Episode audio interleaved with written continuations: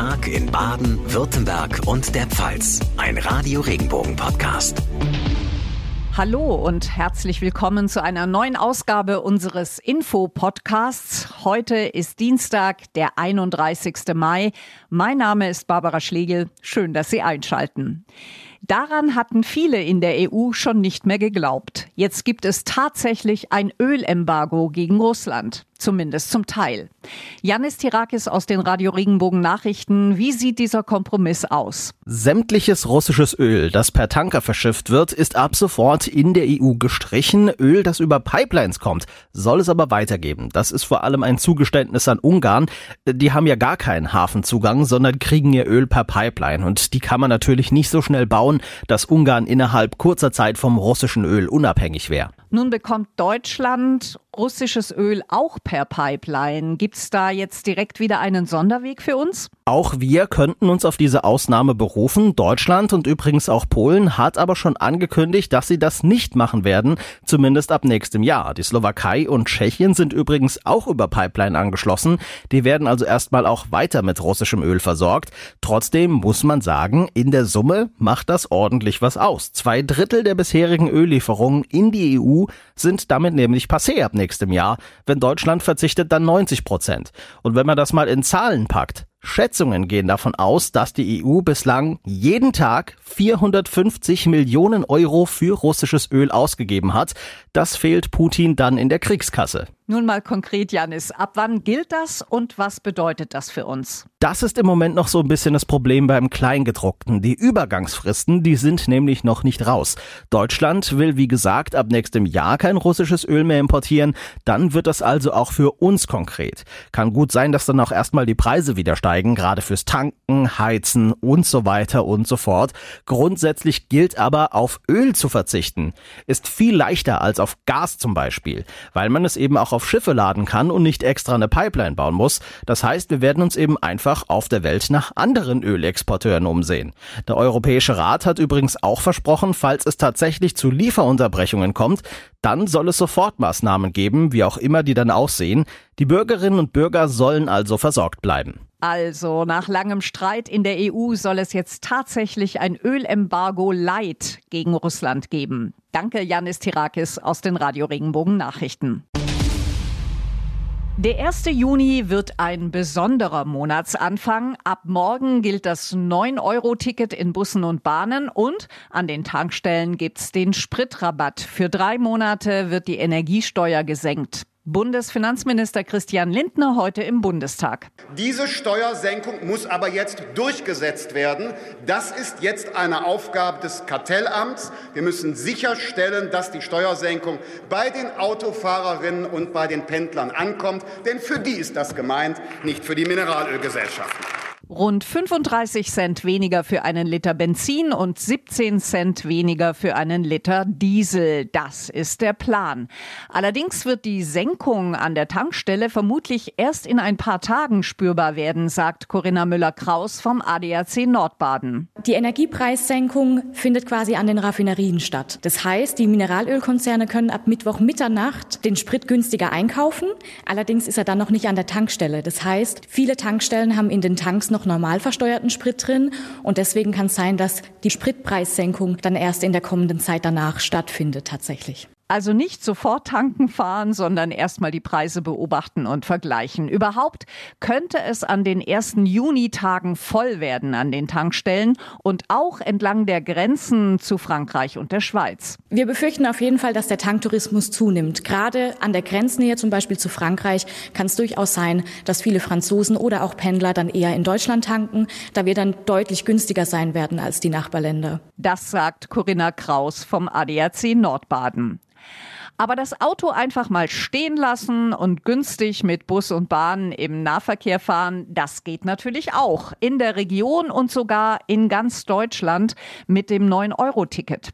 Ob das beispielsweise Pendler im Berufsverkehr mehr nutzen, das bleibt noch abzuwarten, meint Moritz Feier von den Rhein-Neckar-Verkehrsbetrieben RNV. Wir sind insgesamt gut aufgestellt, was die zu erwartenden Fahrgaststeigerungen angeht. Klar ist aber auch, das müssen wir auch sagen, wir können uns keine Busse und Bahnen backen. Im Berufsverkehr, im morgendlichen beispielsweise, sind unsere Kapazitäten, das Angebot auszuweiten, endlich. Hier könnte man allerdings, wenn wir feststellen, es kommt zu einem Nachfragezuwachs, eventuell noch ein paar Sachen umschichten. Die Nachfrage nach dem 9-Euro-Ticket ist groß. Allerdings freuen sich die Verkehrsverbünde nur bedingt über die Aktion der Ampelregierung. Alexander Pischon von den Karlsruher Verkehrsbetrieben KVV. Wir gönnen das natürlich unseren Fahrgästen, das 9-Euro-Ticket und freuen uns auch über die rege Nachfrage. Aber es ist eben eine kurzfristige Geschichte. Es ist nichts Nachhaltiges. Wir hätten diese zweieinhalb Milliarden, die jetzt bundesweit in dieses Programm gesteckt werden, lieber für eine nachhaltige Finanzierung des ÖPNV gehabt und vielleicht auch nachhaltig die Ticketpreise zu senken. Und so ist vielerorts schon davon die Rede, dass nach Juni, Juli und August wieder Schluss ist mit den günstigen Ticketpreisen. Um den Betrieb zu finanzieren, müssen viele Verkehrsbetriebe womöglich die Preise deutlich erhöhen.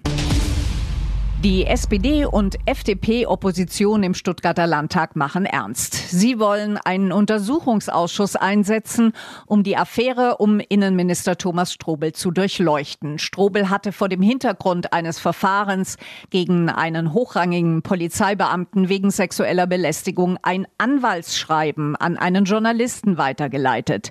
Vio Kosanic aus den Radio Regenbogen Nachrichten für die Opposition ist der Fall klar. Sie sieht darin den Verstoß gegen gleich mehrere Gesetze, unter anderem dem Geheimnisverrat. Untersuchungsausschüsse gelten ja als schärfstes Mittel des Parlaments zur Kontrolle der Regierung. Dieses Mittel wollen SPD und FDP jetzt nutzen, um auch noch weitere Komplexe im Umfeld der Landespolizei zu untersuchen, nämlich die Beförderungspraxis sowie das Thema sexuelle Belästigung. In der Plenarsitzung morgen wird der Untersuchungsausschuss offiziell eingesetzt. Innenminister Thomas Strobel hat unterdessen einen eigenen Anwalt eingeschaltet. Dieser hat sich heute auch zu Wort gemeldet. Genau, es handelt sich um den bekannten Medienanwalt Christian Scherz. Der Promi-Anwalt hat unter anderem auch schon Jan Böhmermann vertreten. Strobel hat ihn für ein Gutachten rund um die Weitergabe des Anwaltsschreibens beauftragt. Scherz kommt zu dem Schluss, ein Fehlverhalten des Herrn Ministers ist nicht festzustellen. Strobel habe eindeutig im Rahmen seiner Kompetenzen gehandelt. Er verspricht spannend zu werden, der Untersuchungsausschuss zur Affäre Strobel. SPD und FDP wollen ihn morgen offiziell vom Landtag einsetzen lassen. Nachrichten für Rhein-Neckar, den Odenwald und den Kraichgau. Ich bin Alexandra Jone. Viele gehen gerade nicht mehr tanken, da morgen der Sprit günstiger wird. Keine gute Idee, erklärt Jochen Ziel von Tankcenter Ziel in Frankenthal. Auf jeden Fall sollte man vorher so viel Sprit im Tank haben, dass man nicht am 1.6. tanken muss. Für die Tankstellen ist es besser und für einen selbst auch, weil wenn viel los ist, dann könnte es sein, dass sie eine Stunde warten müssen, bis sie tanken können. Gesenkt wird die Energiesteuer, die wird schon in den Raffinerien fällig. Es wird so sein, dass die ganzen Tankwagen vor der Raffinerie stehen und erst um 0 Uhr reinfahren werden. Das Schelllager in Ludwigshafen, da wird es Rückstau geben, der sehr, sehr lang sein wird. Und da kommt dann vielleicht auch nicht jeder zum Zug. Das heißt, den günstigeren Sprit gibt es morgen noch nicht an jeder Tankstelle. Nachrichten für die Region Karlsruhe, die Ortenau und den Nordschwarzwald. Ich bin Lars Brune. Die erneute Kostensteigerung beim Karlsruher Stadionbau beschäftigt am Nachmittag den Gemeinderat. Es geht darum, dass das Stadion nochmal 12 Millionen Euro teurer wird, nämlich jetzt 155 Millionen Euro. Darauf hat sich die Stadt mit der Baufirma geeinigt, nachdem es einen Streit um die Kosten und die Bauzeit gegeben hatte. Oberbürgermeister Frank Mentrup. Ich glaube, es überwiegt die Erleichterung, äh, dass wir uns jetzt nicht auf jahrelange juristische Auseinandersetzungen Aussetzungen auf wahrscheinlich noch viel, viel mehr Geld, vor allem aber auch nochmal auf eine erhebliche zusätzliche Zeitverzögerung einstellen müssen. Natürlich bedauert man Preissteigerungen, aber insgesamt ist es am Ende eine sehr, sehr gute Vereinbarung, der ich auch dringend die Zustimmung empfehle.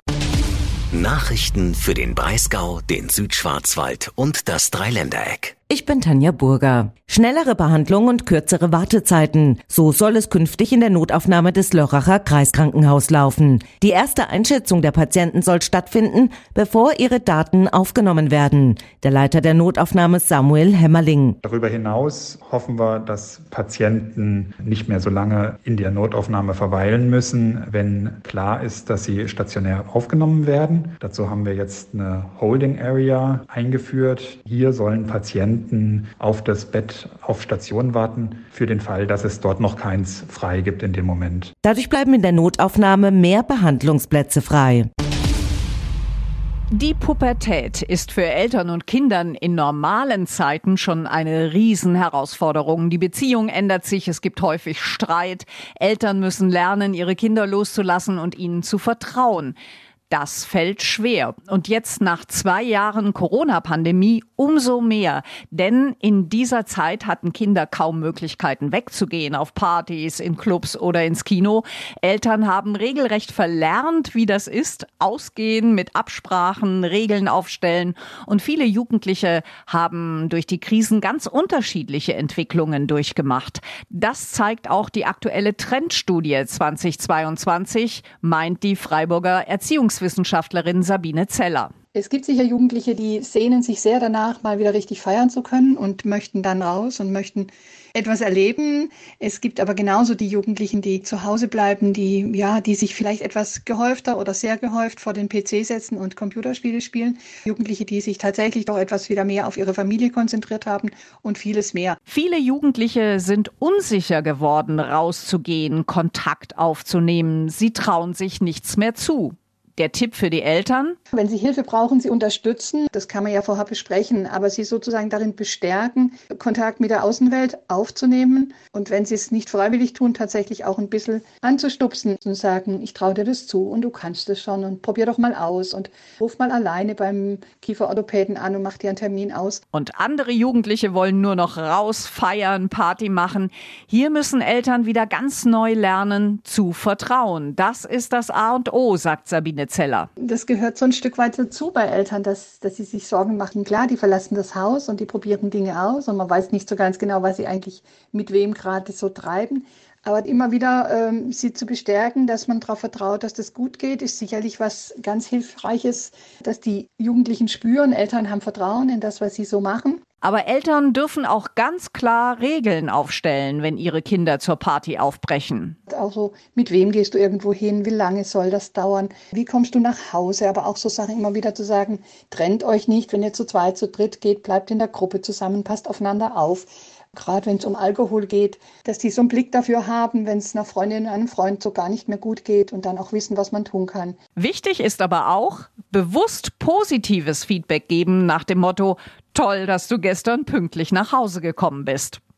So viel zu den Tipps für Eltern mit Kindern in der Pubertät von der Freiburger Erziehungswissenschaftlerin Sabine Zeller. Und das war's für heute hier im Podcast. Wir würden uns sehr freuen, wenn Sie den Tag in Baden, Württemberg und der Pfalz bewerten. Das geht zum Beispiel bei Spotify oder bei Apple Podcasts. Und wenn Sie schon dabei sind, folgen Sie unserem Podcast doch auch gleich, dann verpassen Sie keine Ausgabe mehr. Mein Name ist Barbara Schlegel. Ich bedanke mich herzlich für Ihr Interesse. Wir hören uns morgen wieder, dann mit einem Infopodcast Spezial zum Thema Depression Depressionen, die Volkskrankheit. Nur wenige trauen sich darüber zu reden. Wir machen's morgen. Bis dahin eine gute Zeit.